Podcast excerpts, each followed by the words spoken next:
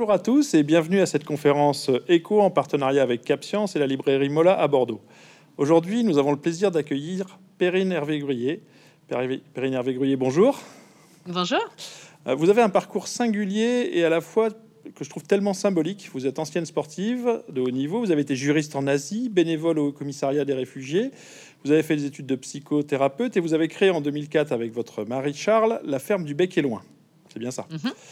Et après euh, Permaculture, euh, Guérir la Terre et Nourrir les Hommes, que vous avez publié en 2014, vous publiez maintenant aux éditions Actes Sud, Ferme du Bec et Loin, cet ouvrage, là voilà, que vous voyez là, euh, qui s'appelle Vivre avec la Terre, Manuel des jardiniers maraîchers.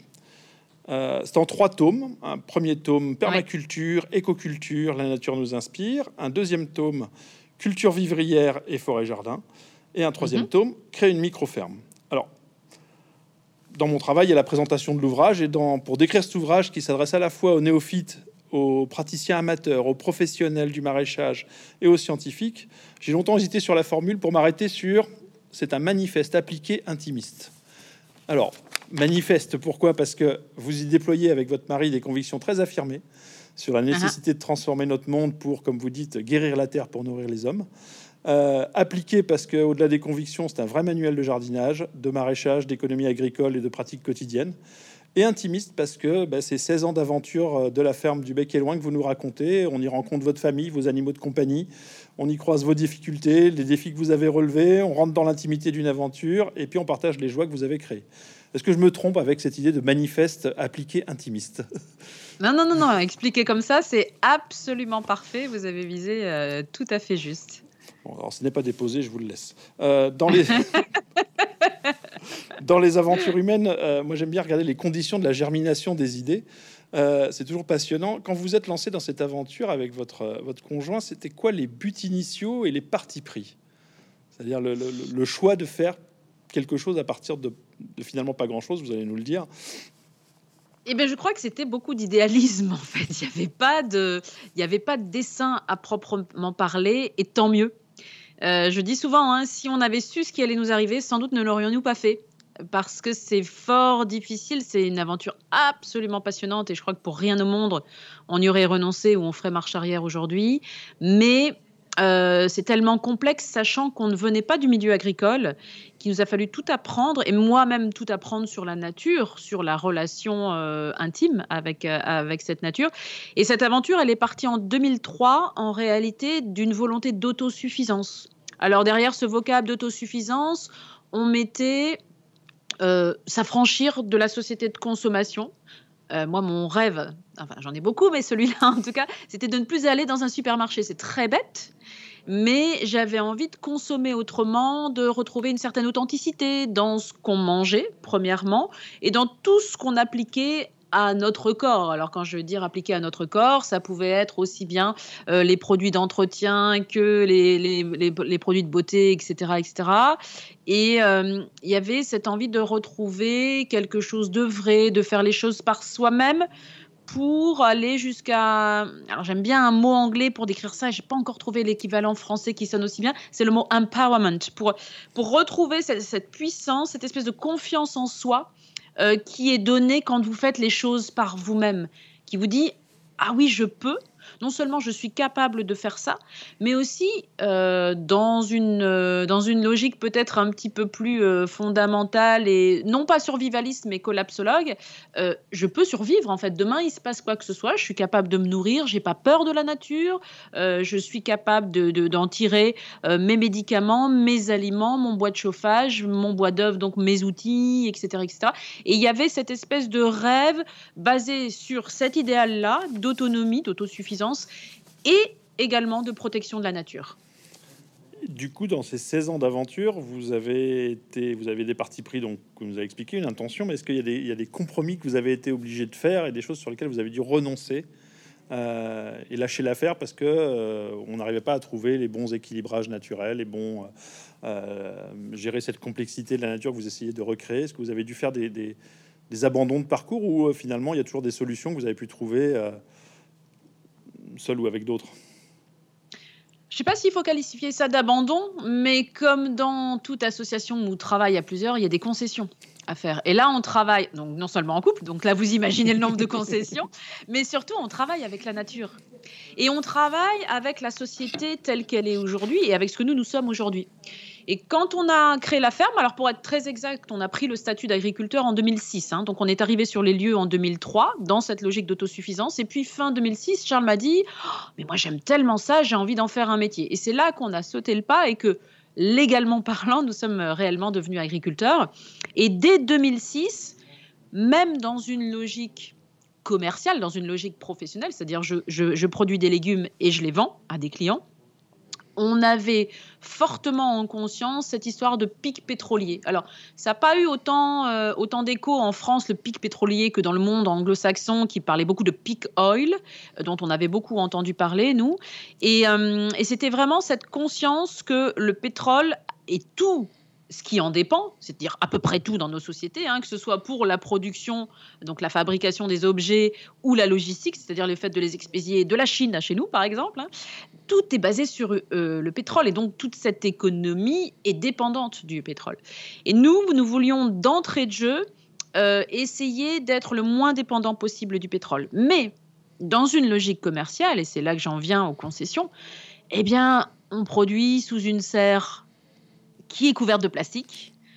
On a finalement beaucoup plus de plastique qu'on ne le voudrait dans la ferme. Alors on essaye d'éradiquer le plastique partout de nos maisons et des, lieux d'habitation, mais mine de rien, il y a encore un grand intérêt à ce plastique. Et, quand on regarde autour de nous, c'est très difficile de trouver un endroit où il n'y aura pas de plastique sur quoi que ce soit.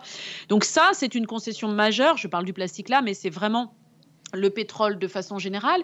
Et puis, euh, on a beau être euh, assez jusqu'au boutiste, d'avoir une démarche très environnementaliste et écologiste pour des agriculteurs, on n'est pas fou non plus. C'est-à-dire qu'on sait très bien que euh, nos corps, pour le coup, puisque nous, nous travaillons principalement manuellement, sont nos meilleurs amis et euh, il n'est pas question de leur faire subir quelque chose de, trop difficile euh, qui va les épuiser si on peut, à côté, par le biais d'un engin euh, motorisé quel qu'il soit, se faciliter la vie. Pour vous donner un exemple concret, on adore faire notre boîte chauffage sans pétrole, comme l'on dit, c'est-à-dire avec des scies à l'ancienne, à la hache, etc ça nous amuse beaucoup, Charles et moi, mais c'est pas la chose qu'on va faire le plus souvent quand on a besoin de gagner du temps, quand on a besoin d'aller vite. Et ben oui, on va le faire à la tronçonneuse, tout simplement. Mais c'est un exemple. Et pour autant, on aime aller rechercher ces gestes authentiques, on aime le faire à l'ancienne, on sait qu'on est capable de le faire. On a, et ça c'est Charles qui l'a beaucoup amené, mais on a une, une passion et et un respect profond pour l'outil la façon dont il a été conçu pour euh, ce qu'il va nous permettre de faire. Moi, j'ai vraiment compris avec un métier manuel et donc physique comme celui-là, combien l'outil était important et combien l'outil devait être adapté à l'homme et l'homme ne peut pas s'adapter à n'importe quel outil moderne acheté en jardinerie, en plastique ou autre. Il y a vraiment tout un travail. Moi, je dis souvent, mes outils, c'est ma troisième main. Donc, il est vraiment important qu'il soit adapté à moi. Et un outil qui va me convenir à moi ne va pas forcément convenir à Charles, qui est un homme, qui va pas euh, utiliser les mêmes muscles, qui va être plus grand, etc. etc. Donc, c'est tout ce cheminement entre, oui, la force générée par la motorisation, elle n'est pas si idiote que ça et ça n'est pas le diable en personne parce que ça utilise du pétrole. Non, on peut de temps en temps y faire appel, surtout quand ce sont des travaux euh, très physiques, typiquement creuser une mare. Euh, dans notre sol très caillouteux, on va pas les faire ça à l'appel, hein, on va le faire à l'appel mais mécanique. Hein. Euh, et voilà cette concession et on oscille toujours entre ça. Jusqu'où est-ce qu'il est cohérent aujourd'hui de se passer de motorisation puisqu'elle existe, puisqu'elle est puissante, puisqu'elle nous apporte quand même un soulagement physique Et jusqu'où on a envie d'aller rechercher l'intelligence de l'outil, l'intelligence de l'humain, la façon de savoir le manier et le fait de travailler avec son corps sans s'épuiser?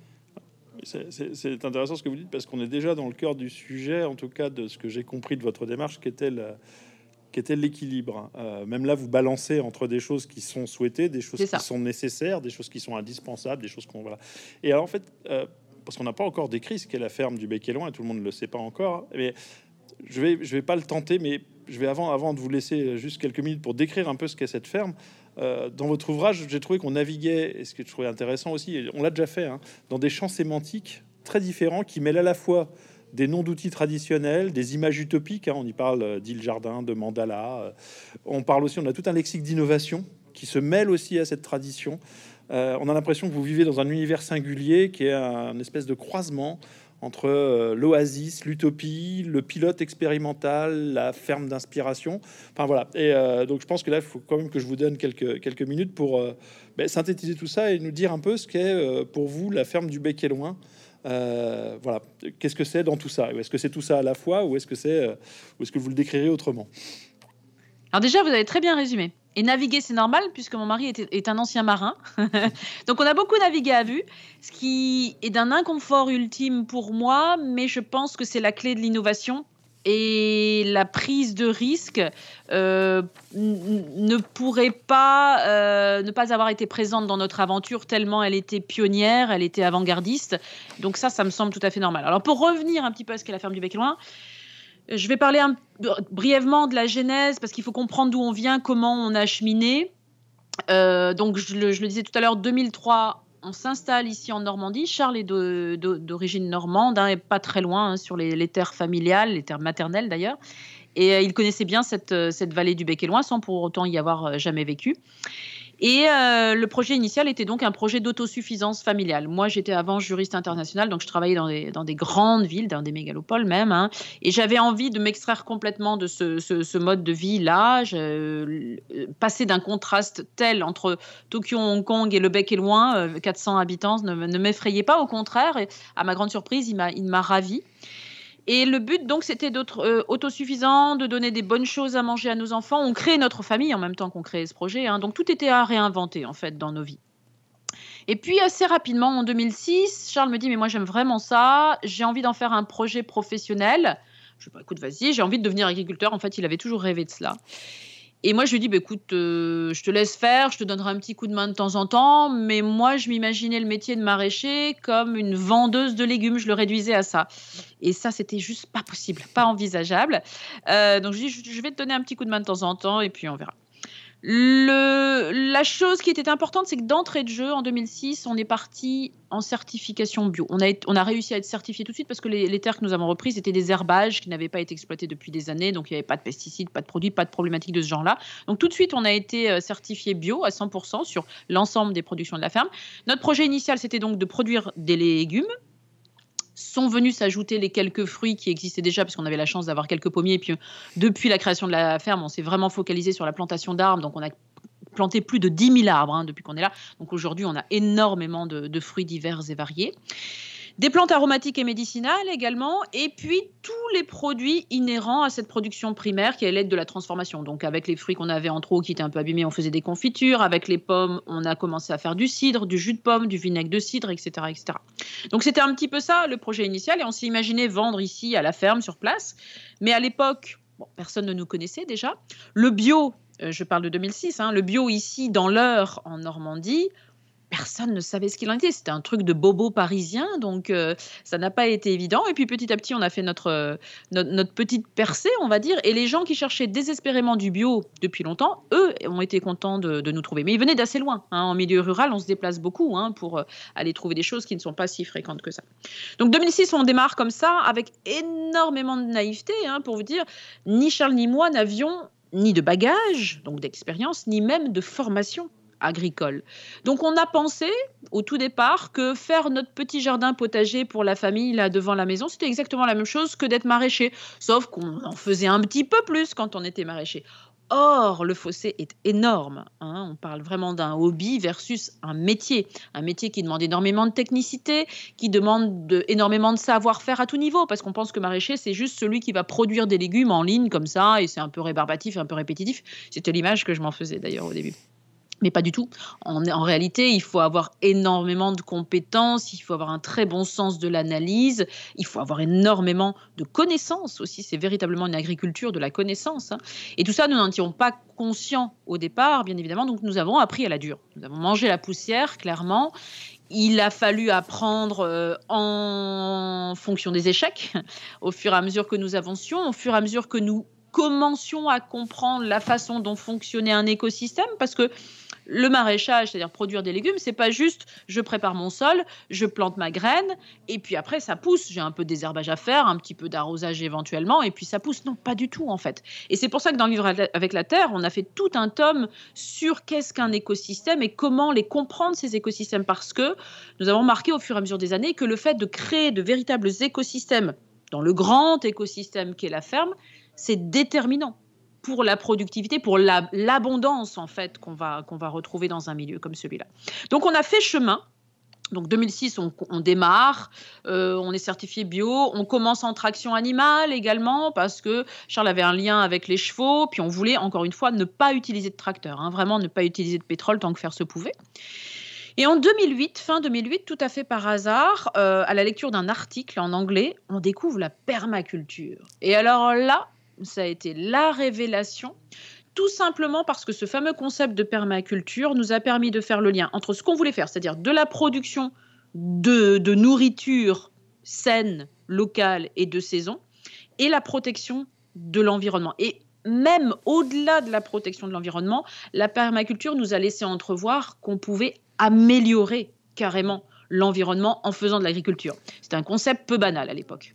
En, quoi la question de Béotien, en quoi la permaculture est différente de, du potager intensif de mon, mon grand-père ou mon arrière-grand-père? C'est-à-dire qu'en vous lisant, j'ai compris au fur et à mesure, mais en vous lisant, je me disais, mais mon grand-père fait ça, le paillage, il le fait. Euh, voilà, les outils qu'ils utilisent, je les connais, les binettes, les machins, je les connais. Euh, voilà, je me suis dit, tiens, est-ce qu'il y, a une différence? Est-ce que c'est on met un mot sur une pratique ou est-ce que c'est une innovation? Euh, Cette frontière entre la, parce que on sent vraiment que cette tension entre entre quand on vous parlez de vos inspirations d'ailleurs, euh, que ce soit dans, dans, ce livre ou dans d'autres interviews que vous avez pu faire, vous parlez des, des maraîchers parisiens du 19e euh, et en mmh. même temps vous travaillez avec les scientifiques. Donc il y, a une espèce de tension entre tradition et innovation. Et où est-ce que se situe la permaculture là-dedans? Voilà, si vous pouvez éclairer aussi euh, ma lanterne là-dessus sur le est-ce que mon est-ce que mon grand-père fait ou faisait de la, de la permaculture? Alors cette question est intéressante et elle montre toute la difficulté aujourd'hui à expliquer ce que c'est. En fait, la permaculture n'est en aucun cas une technique de jardinage. La plupart des gens disent ah je vais faire de la permaculture, ça veut dire qu'ils vont faire leur jardin, ils vont faire une butte dans le jardin. Ça n'a rien à voir avec la permaculture ça. Les buttes, c'est une technique qu'on peut mettre en place dans un cadre permaculturel, mais ça n'est pas la permaculture. La permaculture n'est ni une super méthode de jardinage, ni un nouveau mode agricole. Rien à voir. La permaculture, c'est un système conceptuel, c'est une boîte à outils en fait que les concepteurs ont mis au point en observant les écosystèmes à l'état naturel, c'est-à-dire les écosystèmes non modifiés par l'homme. Ils ont observé et ils se sont dit, bah tiens, ça marche comment là? C'est quoi la relation entre cet arbre et la plante qui est au pied? Pourquoi lui, il manque jamais d'eau alors que c'est la sécheresse? Pourquoi son voisin, lui, va être un peu plus sensible, etc. Comment ça fonctionne en fait, tout cet écosystème? C'est quoi les liens, les interactions, les fonctions des uns et des autres?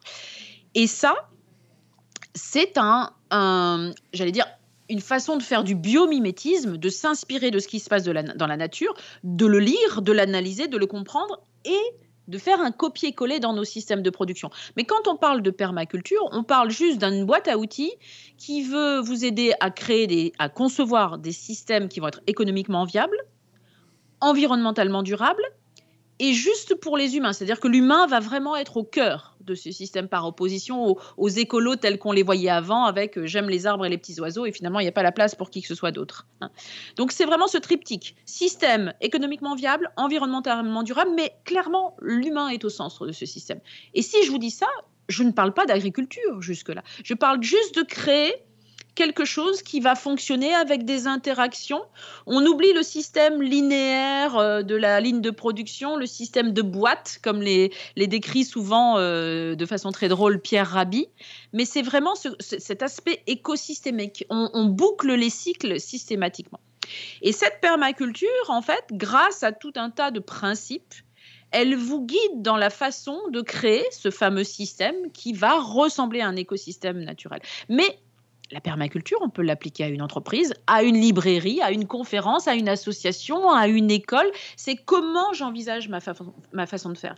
Pour ceux qui s'y connaissent un peu en, économie, on a ce, courant un petit peu nouveau qui est l'économie circulaire, même si ça fait des années quand même qu'on en entend parler, qui a repris un des principes de la permaculture. L'économie circulaire, elle dit principalement les déchets des uns sont les ressources des autres. Ça, c'est un principe de la permaculture. En fonction des auteurs, on va en trouver 12 ou 20 des principes, avec plein d'autres choses telles que on utilise le moins d'énergie possible, chaque élément du système a plusieurs fonctions et chaque fonction est remplie par plusieurs éléments, ce qui fait que ça fonctionne toujours. On a une espèce de cercle là, avec plein de points qui sont des éléments et des flèches qui vont dans tous les sens, ça ne s'arrête jamais. C'est comme un mind mapping, mais, mais qui boucle toujours, il n'y a pas de rupture, voyez Comme dans la nature. Il n'y a pas d'arrêt, il n'y a pas de coupure, il n'y a pas de stop. Et donc, ce système conceptuel, cette boîte à outils qu'est la permaculture, nous, on est venu l'appliquer à l'agriculture professionnelle et non pas au jardinage. Donc, on crée un cadre conceptuel qu'est la permaculture. Et dans ce cadre, on va venir appliquer des techniques qui respectent les principes de la permaculture. Par, exemple, si on prend le principe j'utilise le moins d'énergie possible, eh bien, si je vais récupérer les techniques des maraîchers parisiens du 19e siècle, bien sûr, je vais être cohérente avec ce principe-là, puisqu'ils n'avaient pas de motorisation. Ils faisaient tout à la main. Mais on ne va pas se contenter de ça. On ne va pas revenir exactement à ce que faisaient les maraîchers parisiens du 19e siècle, même s'ils étaient extrêmement performants techniquement. On serait harassés, nous, de travailler comme ils le faisaient. Euh, la taxe sur les, sur les salaires, enfin, les charges sur les salaires sont plus les mêmes. Avant, ils travaillaient, c'était des familles entières qui travaillaient pendant des heures, ils comptaient pas leur temps, il n'y avait pas de salaire, tout se faisait comme ça. Donc le contexte n'est pas du tout le même, mais nous, on va prendre la force technique de ces maraîchers parisiens l'amener dans le cadre et puis la mixer avec tout un tas d'autres inspirations. Et là où vous avez vu juste, c'est qu'on est effectivement au carrefour de cet héritage ancestral, donc toutes les bonnes pratiques qui se sont diffusées au cours des âges, il y en a de mauvaises aussi hein, qui se sont diffusées, mais tout ce qu'on estime bon, nous en tout cas pour la nature, qui s'est diffusé au fur et à mesure des âges et transmis, on l'a repris. Et on a étudié ça avec la loupe de ce que la science nous a donné de plus précieux ces dernières années. Et là où la science, à mon avis, a été la plus performante en matière d'agriculture ces dernières années, c'est sur la connaissance des sols. Et ça, c'est essentiel.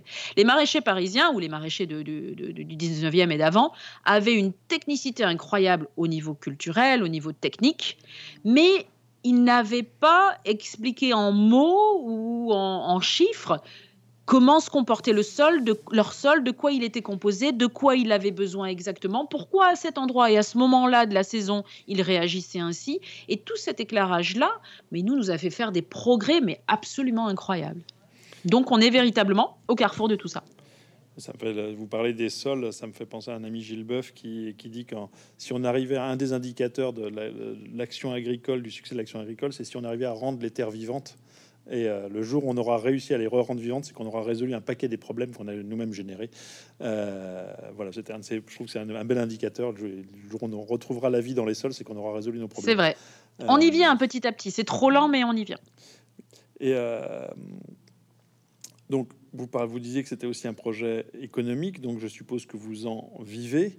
Euh, et ça a été, euh, j'ai trouvé ça intéressant aussi. J'avais une étude de l'INRAE qui a été faite sur votre euh, travail, si je me trompe pas, qui a montré notamment, chose passionnante, que en concentrant l'effort sur la gestion de cette complexité sur une petite surface, telle que vous le faites, parce que vous parlez, euh, c'est quelque chose que vous développez beaucoup, ces, écosystèmes. Et les écosystèmes, c'est euh, l'inverse de la simplification, c'est-à-dire que c'est forcément plus mmh. complexe qu'on croit. Et plus on utilise cette complexité, plus on a d'efficacité, plus on a d'efficacité, moins on a à travailler d'ailleurs, euh, et etc. etc. Et mmh. l'étude de l'INRAE a montré que vous arriviez à avoir des rendements qui étaient dans des proportions, alors toutes choses les choses n'étant pas vraiment comparables, mais vous aviez des rendements suffisants pour euh, dégager sur 1000 mètres carrés cultivés au sein de 20 hectares, si je me trompe pas, c'est ça à peu près? Alors c'est 20 euh, hectares, oui, mais tout n'est pas cultivable parce qu'on a beaucoup de, mm. bois. Hein. Et puis euh, vous avez mis des arbres partout en plus alors.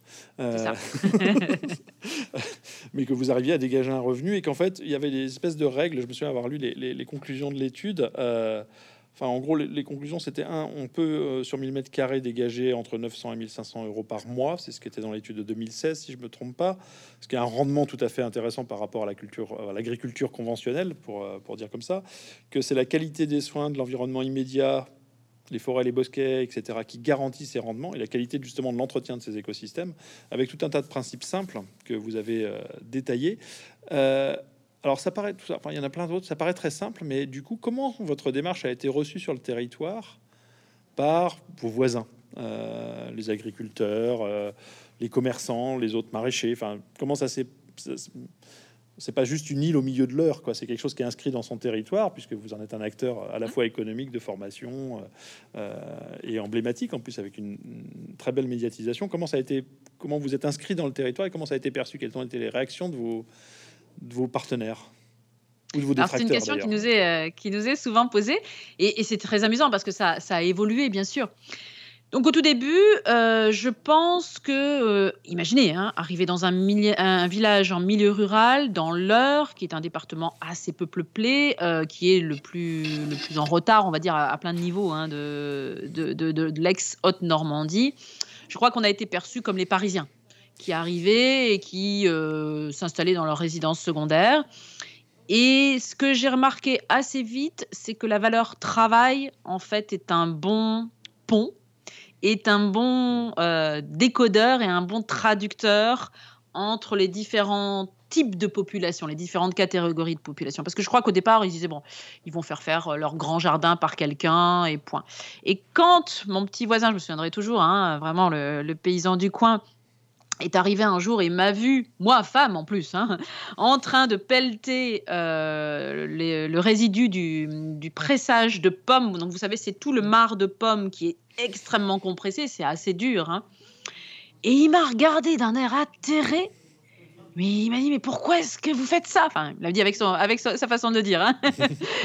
Et pourquoi diable est-ce que moi, femme, j'allais pelleter un truc comme ça? Pourquoi je le faisais pas faire par un jardinier ou je ne sais qui, je ne sais quoi, je ne sais quoi Et je crois que ce jour-là, il a compris qu'on allait et qu'on faisait réellement nous-mêmes. Donc le fait de faire, d'être vrai, d'être ancré dans cette valeur travail est déjà un bon pont euh, socialement.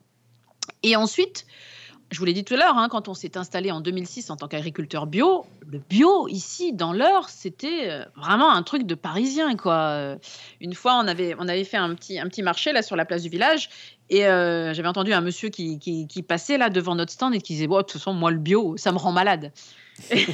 et c'était assez drôle, mais ça voulait dire tout ce que ça voulait dire, c'est-à-dire qu'il y avait une méconnaissance telle de ce que c'était. Et nous, on disait aux gens mais ce qu'on fait nous, c'est ce que faisaient vos grands-parents dans leur jardin, ni plus ni moins. N'allez pas chercher trop loin. Hein.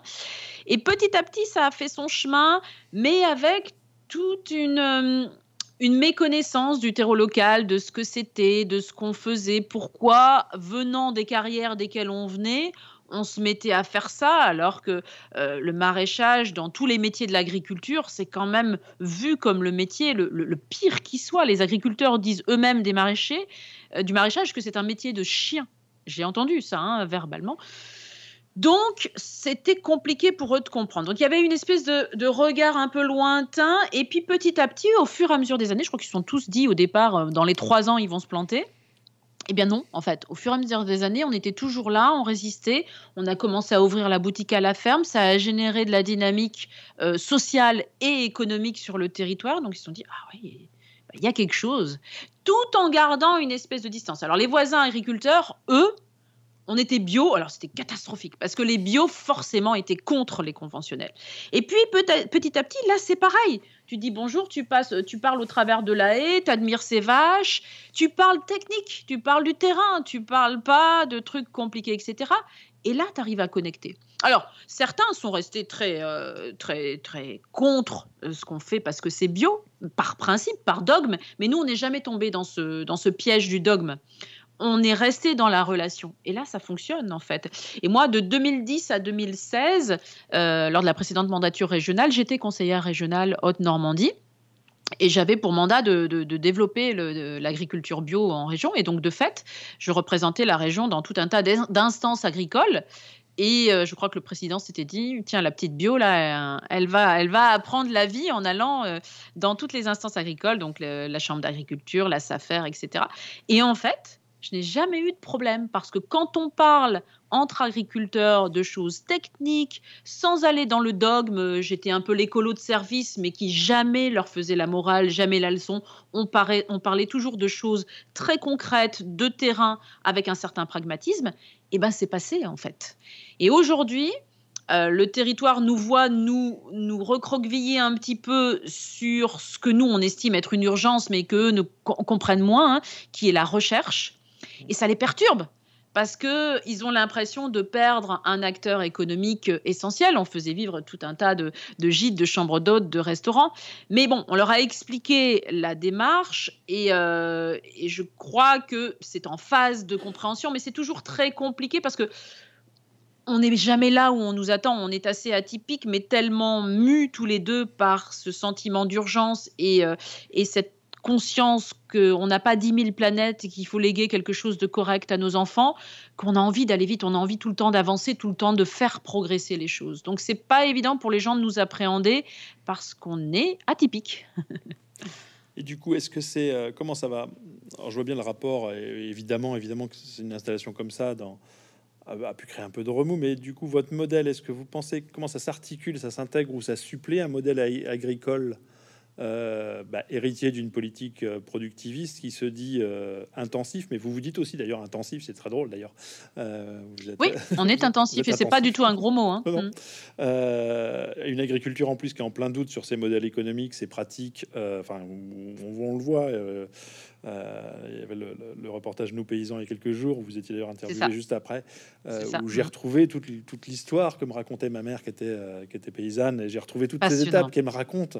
Et on voit comment on en est arrivé à un modèle, comment on voit des modèles émerger maintenant qui sont qui peuvent être notamment celui de la ferme du Bec et Loin. Comment vous voyez cette espèce de transition? Est-ce que c'est des îles, des îles, une espèce d'archipel de ferme du Bec et Loin qui progressivement va phagocyter le territoire? Est-ce que c'est une mue, une mue des opérateurs agricoles euh, vers des nouvelles pratiques comment, vous imaginez que euh, ce que vous développez, ce que vous recherchez, ce que vous essayez de démontrer à une échelle euh, qui au départ est une, volonté familiale d'autosubsistance, mais on voit bien que vous intéressez aussi à autre chose, hein, qui est le, mm. monde de la planète, le, comment ça peut changer. Comment vous voyez cette espèce de, futur entre des pratiques innovantes, une agriculture en plein, pleine refonte dans ses modèles et dans ses convictions?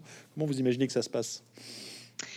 Je crois tout d'abord que pour appréhender l'avenir, il faut sortir de cette logique manichéenne euh, que nous avons mis en place euh, depuis des années. Il y a, beaucoup d'affrontements dogmatiques hein, euh, dans l'agriculture. Il y a les bio, les conventionnels, et grosso modo, il y a la grande surface, l'agriculture donc de grande surface, que moi je qualifierais d'industrielle, et puis la petite agriculture vivrière.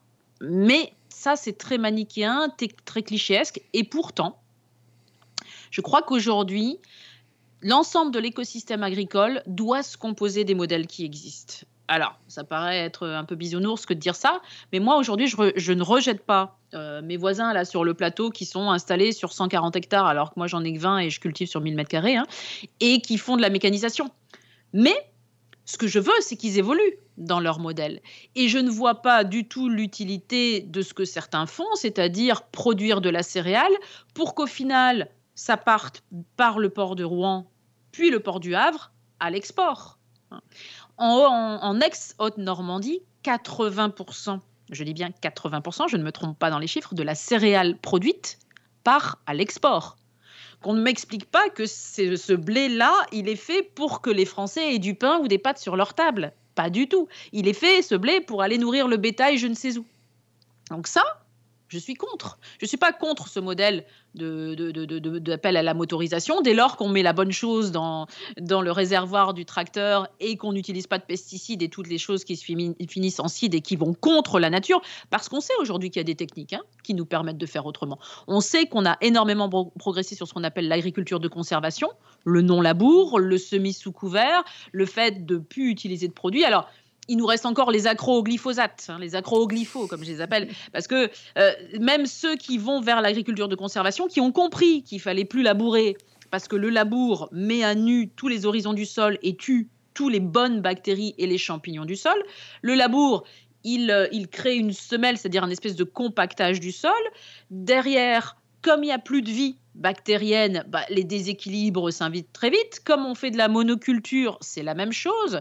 Les maladies arrivent comme il y a quand même des graines d'adventice, c'est-à-dire de mauvaises herbes qui sont hyper résilientes, qui ont envie de pousser, ben on balance quand même des herbicides, etc., etc. On est tombé dans une logique de dépendance euh, aux produits qui ne sont pas euh, inhérents au sol et qui viennent d'ailleurs, qui est complètement euh, dramatique. Donc moi, je veux tordre le cou à cette mauvaise logique et qu'on revienne à quelque chose d'écosystémique avec je ne laboure plus, pour éviter l'érosion des sols, pour éviter euh, que la, moindre pluie en hiver n'emmène mon sol euh, comme un ruisseau dans, dans les routes alentours, pour éviter l'érosion par le vent, pour faire en sorte qu'il y ait à nouveau des bactéries, des champignons et des vers de terre dans mes sols, que les sols soient productifs, que l'écosystème s'équilibre, qu'on ait moins de maladies moins de ravageurs, etc., etc. Et techniquement, on sait faire aujourd'hui. C'est difficile. Il faut avoir une sacrée connaissance et c'est beaucoup plus simple de se fier à son GPS, au, calcul fait par euh, l'expert de la chambre d'agriculture qui veut dire bah, demain il n'y a pas trop de vent, tu vas pulvériser telle dose de trucs sur ton blé pour qu'il n'y ait pas la carie du blé dans quelques temps, etc., etc. Mais on est tombé dans une dépendance des produits et une méconnaissance finalement euh, de l'agronomie de base qu'on a remplacé par une hyper connaissance de la technologie. Moi, c'est pas cette agriculture-là que j'appelle de mes voeux. Je pense qu'aujourd'hui, les territoires sont en demande et en grand besoin d'une petite agriculture vivrière et locale comme on avait en temps. Nous, quand on s'est installé en Normandie, en fait, on pensait, pourquoi est-ce qu'on a fait tout ça? C'est parce qu'on pensait aller acheter encore le beurre, la crème, les œufs à la ferme d'à côté. Moi, j'ai fait ça dans mon enfance euh, dans le nord de la France. Et dans le nord, il y a encore pas mal de fermes comme ça. Mais ici, il n'y avait plus bizarrement, tout a été remplacé par des grandes entités industrielles. Donc on a voulu recréer ça. Et ces entités-là, ces petites fermes vivrières, pour moi, elles sont la clé à de nombreux mots. Déjà, elles sont pourvoyeuses d'emplois. On fait tout à la main. Si on arrive à bien valoriser nos produits, on est capable d'embaucher. Alors, on ne va pas emmener le débat sur les charges, sur les salaires, etc. Ça, c'est aberrant et on devrait vraiment politiquement agir sur ça et ça créerait énormément d'emplois. Mais bon, c'est une première chose, ça pourvoit de l'emploi. Ça crée de la dynamique sur les territoires parce que nous, on ne vit pas en, autarcie. J'ai beaucoup parlé d'autosuffisance, mais autosuffisance n'est pas du tout égale à autarcie. Donc on a des échanges avec plein de gens dans le territoire, notamment pour des services rémunérés, mais aussi pour des échanges. Le club hippique qui est là-haut, qui nous apporte son fumier, nous qui leur donnons des légumes en contrepartie, etc. etc. Vous voyez, il y a, une vie, il y a une dynamique qui est euh, induite par la vie de la ferme sur le territoire. Euh, on fait venir des, consommateurs, on fait venir des clients, on crée du lien social. Vous avez des clients qui viennent à la boutique de la ferme qui ne vont pas du tout avoir le même comportement que quelqu'un qui va à la caisse d'un supermarché. Moi, je peux parfois me retrouver à, à, discuter à la boutique de la ferme une demi-heure avec une cliente qui va me parler de sa vie, de son enfant, du cancer de la belle-mère, etc., etc., qui est là pour parler d'elle, pour lâcher des trucs, qui prend le temps. Et au final, euh, je blague toujours, mais je vais vendre 80 centimes de courgettes. Parce qu'il n'y a que ça qu'elle était venue chercher, mais elle était venue chercher le lien, la parole, le temps, l'écoute. Et ça, c'est hyper important. Et dans nos sociétés qui vivent à 100 à l'heure, on n'a plus le temps de ça. Et en plus de ça, ces petites fermes, elles vous donnent une alimentation saine, de saison, variée, avec des produits de qualité, des produits qui ont du goût et que vous avez plaisir à manger. Donc voyez le nombre de fonctions qu'ont ces petites entités-là. Et sur un territoire, on n'est pas juste des producteurs de légumes. Et c'est ça qu'il faut ramener. Il faut faire euh, revivre ces petites fermes-là. Et si je devais donner un argument ultime au fait de faire revivre ces petites fermes, c'est que pour moi, elles sont le pont essentiel et la clé de la réconciliation entre la société civile et les agriculteurs. Aujourd'hui, moi, ce qui me rend le plus triste dans tout ça, c'est qu'il y a une véritable guerre de tranchées ou une espèce de, méfiance réciproque entre les citoyens, donc les consommateurs, et leurs agriculteurs à la faveur de tous ces documentaires qui ont dénoncé les pesticides, les mauvaises pratiques, etc. C'est vrai, tout ça c'est mauvais. Mais L'agriculteur lui dit mais c'est qui ces, urbains là qui viennent me donner la leçon? Ils connaissent mon métier peut-être? Ils savent combien d'heures je travaille par semaine? Ils savent combien je gagne? C'est-à-dire rien? Non, ils ne savent rien. Ils n'y connaissent rien à la pénibilité, à ma vie, etc. Qu'est-ce qu'ils viennent me donner la leçon?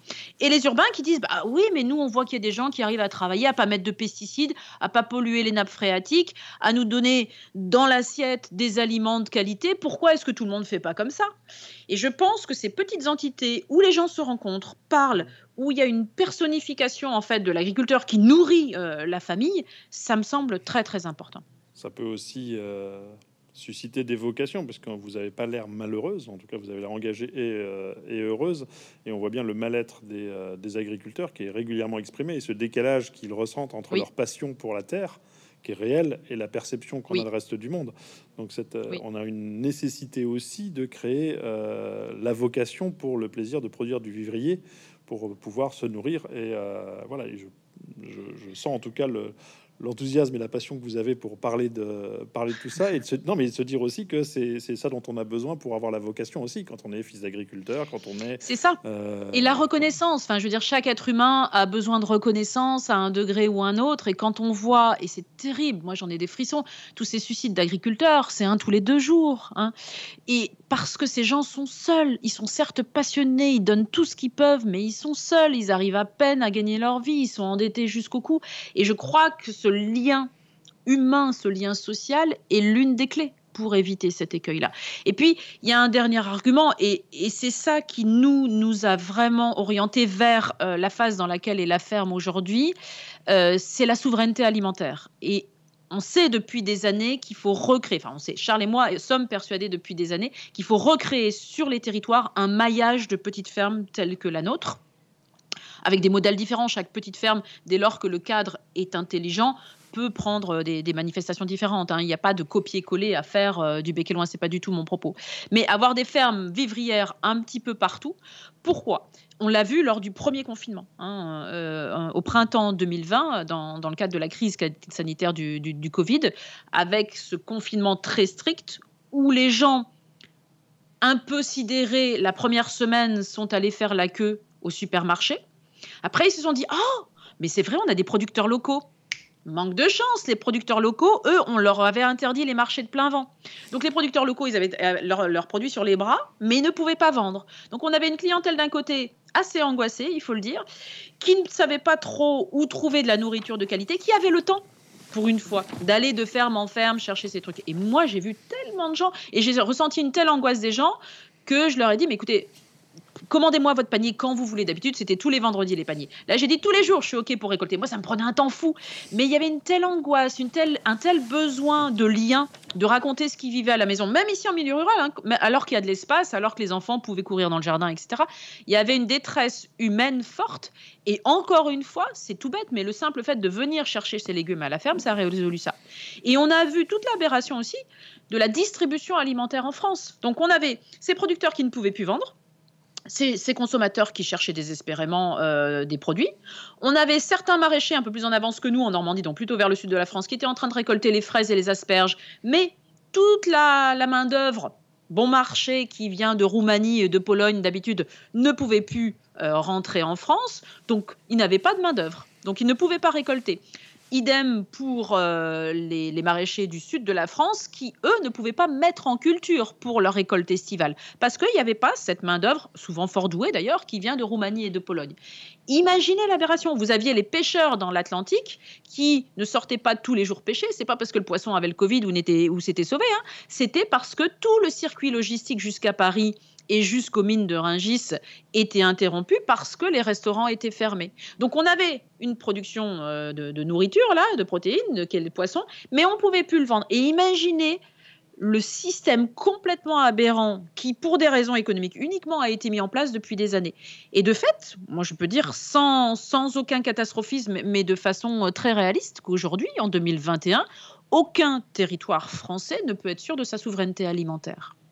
Et ça, pour moi, ces petites entités vivrières sont les garantes de la souveraineté alimentaire. Et c'est pour ça que depuis peu, depuis début 2021, on a renoncé, nous, alors ça peut paraître paradoxal, mais je vais vous expliquer pourquoi après, à, commercialiser et à organiser des formations pour nous concentrer essentiellement sur la recherche, pour essayer de concevoir un modèle de petite ferme vivrière comme ça, alors qui ne seraient pas des fermes comme nous que de maraîchage, mais qui euh, organiseraient plusieurs productions en son sein. Ça peut être de l'élevage, ça peut être de la transformation laitière, ça peut être du maraîchage, du miel, etc. etc. Une espèce d'écosystème de petites fermes qu'on on a appelé dans notre premier ouvrage un système agraire solidaire. Et chacun de ces systèmes aurait pour vocation de nourrir euh, le village du Bec est loin, 400 habitants. Bon, là, c'est facile, on devrait pouvoir le faire. Mais qu'est-ce qu'on fait quand on arrive à une ville de 2500 habitants, une ville de 50 000 habitants, Paris, etc., etc.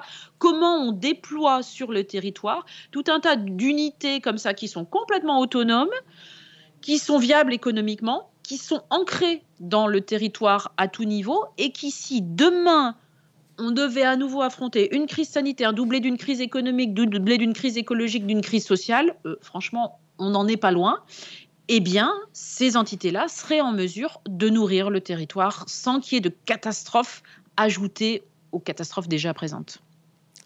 Donc c'est passionnant d'imaginer que vous, vous ayez d'essaimer, mais de le concevoir comme un écosystème euh, vivrier.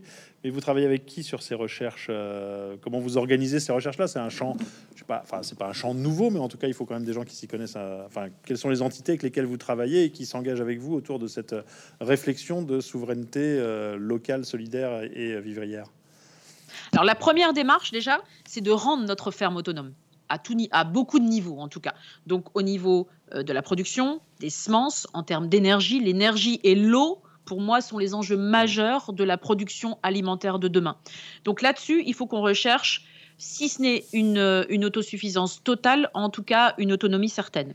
Donc déjà, on se concentre sur la ferme et sur différents programmes de recherche qu'on mène depuis des années, donc sur cette autonomie énergétique, sur l'autonomie semencière, sur ce qu'on appelle le blé jardiné. Alors ça, c'est un petit peu notre marotte, mais c'est très intéressant de se dire que une production de protéines végétales pourrait être assurée sur toute petite surface. Donc plutôt que de faire du blé avec un tracteur sur grande surface, ben nous, on, s'amuse à le faire à la main. Et là-dessus, on, est accompagné par l'INRAE, justement, hein, qui elle-même travaille dans certaines de ses unités depuis des années sur ces thématiques-là. On fait un gros travail aussi sur ce qu'on appelle la forêt-jardin. Euh, moi, je suis spécialement euh, motivée par euh, l'essaimage, donc le fait d'aider des porteurs de projets à s'installer, puisqu'on a aujourd'hui dans les candidats à l'installation beaucoup de personnes comme nous qui ne sont pas issues du milieu agricole, donc qui, sont obligés de, de, combler cette espèce de fossé culturel, on va dire, quand ils s'installent. Et puis, euh, sur l'enveloppe globale de ce que je vous décrivais tout à l'heure, le fait de, concevoir des systèmes vivriers qui vont être à même de nourrir les territoires, eh bien, c'est quelque chose dans quoi on va se lancer dans, quelques temps, avec des doctorants sans doute d'AgroParisTech, de l'INRA, des gens comme ça. On ne travaille jamais seul. Nous, on a l'idée, mais on n'est pas capable de réaliser, ou en tout cas d'écrire en termes scientifiques, économiques, sociaux ce que ferait euh, avec excellence un économiste, un sociologue, euh, un agronome, etc. etc. Et l'idée, ce serait après d'aller proposer ces, ces, études très concrètes à des collectivités, pourquoi pas. Pour moi, l'échelle régionale me semble très bonne parce que je la connais assez bien. Elle me semble, elle me semble pas mal en termes de budget, en termes de, de, capacité d'intervention, etc. Et de dire à une collectivité, bah, écoutez, là, on vous achetez une ferme, hein, vous mettez un petit billet sur la table pour acheter une ferme, on en fait quelque chose d'expérimental pour en faire un système agraire solidaire qui peut aussi être un lieu d'apprentissage, etc. En dehors des lycées agricoles tels qu'ils sont aujourd'hui, la démarche est un petit peu différente. Et on teste. Et on se dit, voilà, pour nourrir le territoire, il nous en faut combien? Des systèmes comme ça. Est-ce que c'est 10 fermes de 120 hectares? Est-ce que c'est 100 fermes de, de, 12 hectares? Je, n'en sais rien, mais essayez de faire cette modélisation. Et c'est ça un petit peu l'ambition. Alors ça va pas se faire demain, malheureusement c'est lent parce qu'on, dépit de tout, même si on réfléchit beaucoup sur le papier, tout se fait à l'échelle agricole, c'est-à-dire que c'est d'une année sur l'autre. Hein. donc euh, ce pas de temps agricole est un petit peu différent de celui qu'on connaît dans la société euh, économique euh, classique, si je puis dire. Mais dans les 5 à 10 années qui viennent, pour moi, il est évident qu'on aura sorti quelque chose d'intéressant et je l'espère, on aura mis en place un projet relativement expérimental, mais qui pourrait aller très vite si on arrive à trouver les financements et les bonnes personnes. Mais dis donc, je vous rappelle qu'on était parti en 2003 sur l'autosuffisance familiale. Hein. Euh, Pardon, on s'est égaré en chemin. non, au contraire, on s'est pas du tout égaré. On a cheminé, ça n'a rien à voir. on a... voyez, c'est tellement passionnant ce domaine de l'agriculture rattaché. En fait, l'agriculture, enfin la nourriture, c'est la base de tellement de choses. On touche tout ce que je trouve, c'est ce que je trouve vraiment fascinant dans, votre démarche et votre histoire euh, de ces années qui vous amènent maintenant à réfléchir à comment je peux nourrir les villes et les villages, voire les, les, grandes villes. Euh, on arrive au bout de notre temps euh, qu'on avait imaginé. Je pense qu'on a balayé un, en tout cas, on a balayé l'esprit de l'ouvrage que vous avez produit avec votre mari, qui s'appelle Vivre avec la mhm. terre on en a baillé l'esprit. Et en plus, dans l'ouvrage, on peut y retrouver euh, toutes ces réflexions, mais également toutes les choses pratiques euh, de chacun des aspects, que ce soit celui des arbres, des fruitiers, des herbes, des champignons. Enfin, on, balaye l'ensemble des euh, de tout, tout, l'esprit de ce que vous venez de décrire de façon très pratique et très quotidienne. Mm-hmm. Écoutez, Perrine et je vous remercie beaucoup, en tout cas, de ce temps que vous nous avez consacré. Et puis, je vous souhaite un une très, très bonne journée. Merci beaucoup. Merci. À bientôt. Au revoir.